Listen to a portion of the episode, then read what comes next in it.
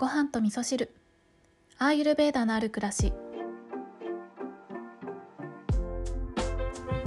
こんにちは、えー今日は先ほど家に帰ってきて、えーりーちゃんにご飯を作ってあげたところなんですけど私は夕方のえー、と6時ぐらいですかね。スタバのチャイティーラテとドーナツを食べたらなんかそれが夕食みたいになっちゃって 帰ってきてからはねなんか食べるっていう気にもならないなーって感じなのでちょっと収録が終わったらねどうしようかな。だしでも飲もうかなっていう感じですかね。はい。えー今日はですねそう、まあ、遅くなっちゃったのでね簡単にお話ししたいなって思うんですけど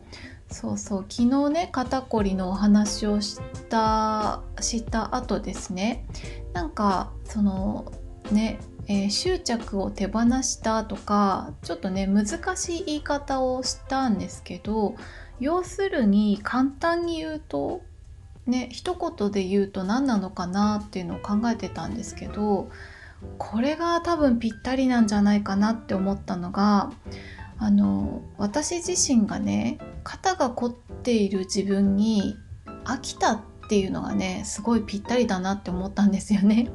なんかもう肩こりに向き合って向き合ってずっと肩こり治るようにあれしてこれしてとかねいろいろ気をつけたりとかずっとなんか肩こりのためにいろいろやってきたっていうねことがあってでマッサージに行けばあここ凝ってますねあそこ凝ってますねとかねなんか毎週ねマッサージに行くような時もあったんですけど行けば行くほどあ凝ってますね凝ってますねっていうねなんかその言葉がさらに魔法のように私を肩こりにしていったような全然そのねセラピストさんは悪気があっておっしゃってるわけじゃないんですけれどもなんかそうやって 自分で負のループにはまってったような気がしたんですけどでもそうやってとことんね自分の肩こりっていう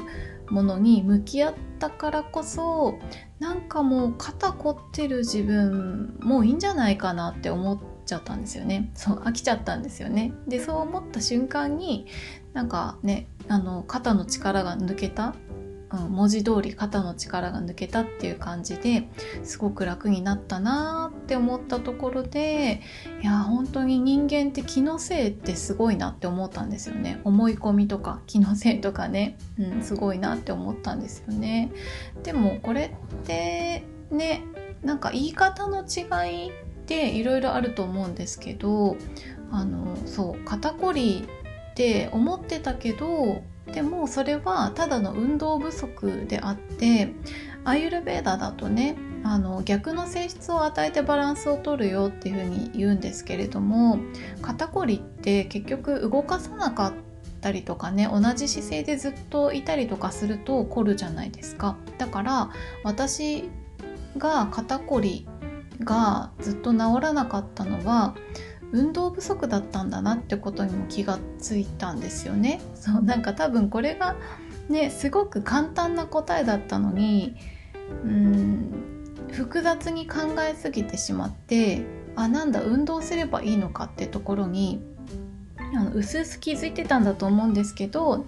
えーそれが私にとってはあの多分やりたくないことだったから逃げてたのかなって思ったんですよね。でも最近ちょっとねラジオ体操を毎日するようになってすごい調子がいいなって思ってね。なんだラジオ体操でいいんじゃんっていうねそんなところに落ち着きました。はい。で、えーっと今日の本題に行きたいと思うんですけれどもえー今日メインでお話ししたいのはこの間ね番外編でちょっとあの緊急配信させていただいた、えー回があったんですけどまだね聞いていらっしゃらない方もいるかもしれないんですけれどもあのリスナーさんがね、えー仕事でね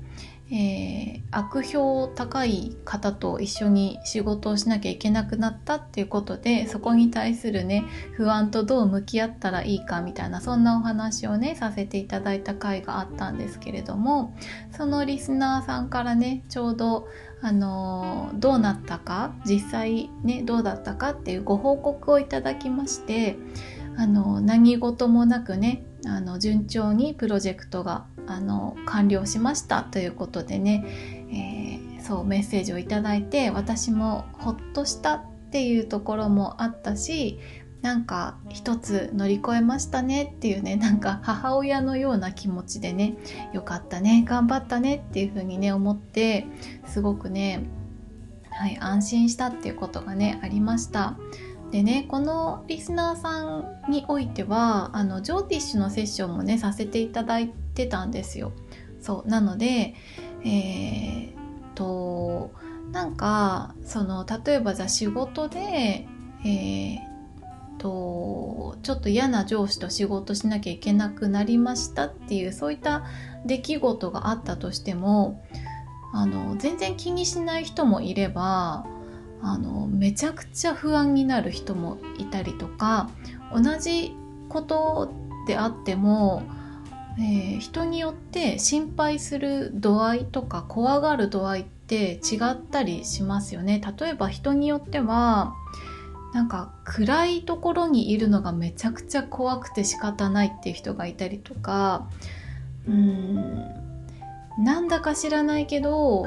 家族のことも信用できないぐらい人のこと信用できないっていう人がいたりとか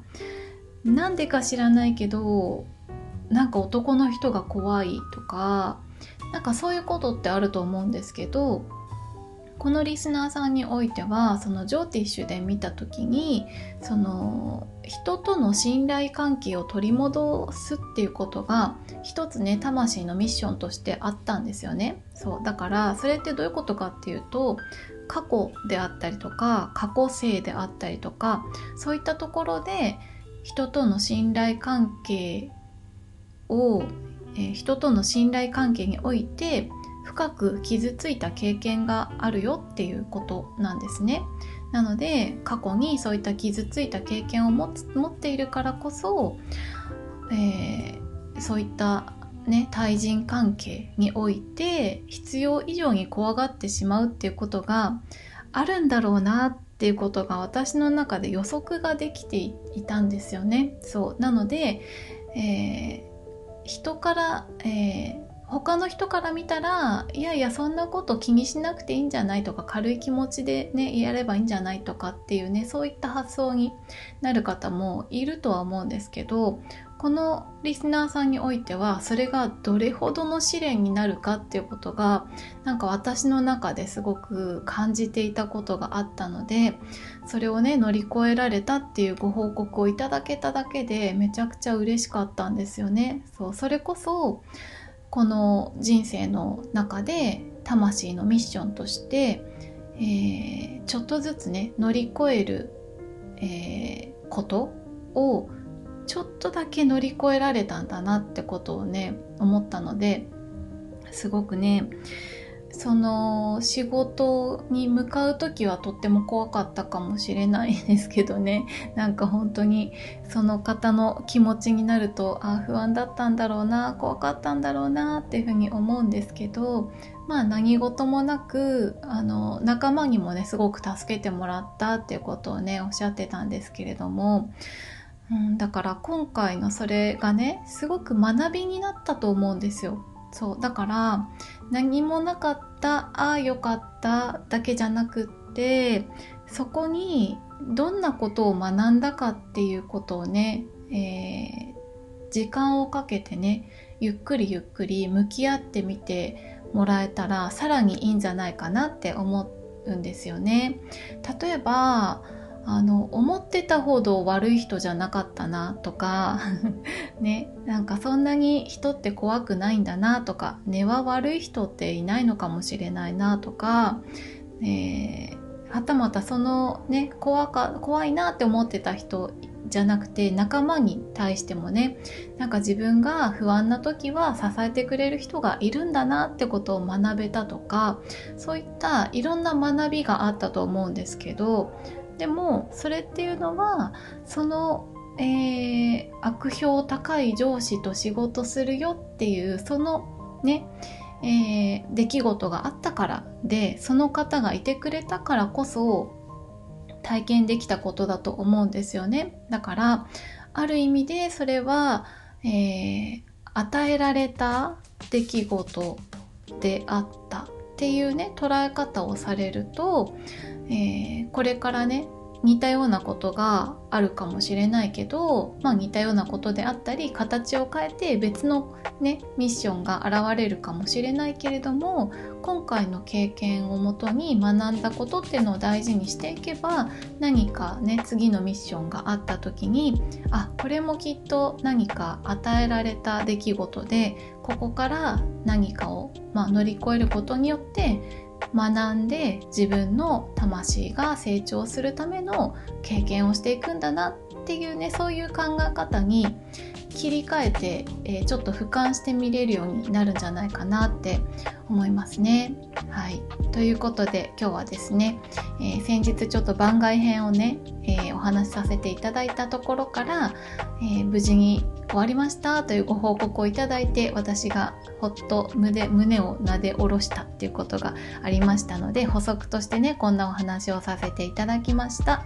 それでは皆さん今日も良い一日をお過ごしください。今日も聞いていただきましてありがとうございます。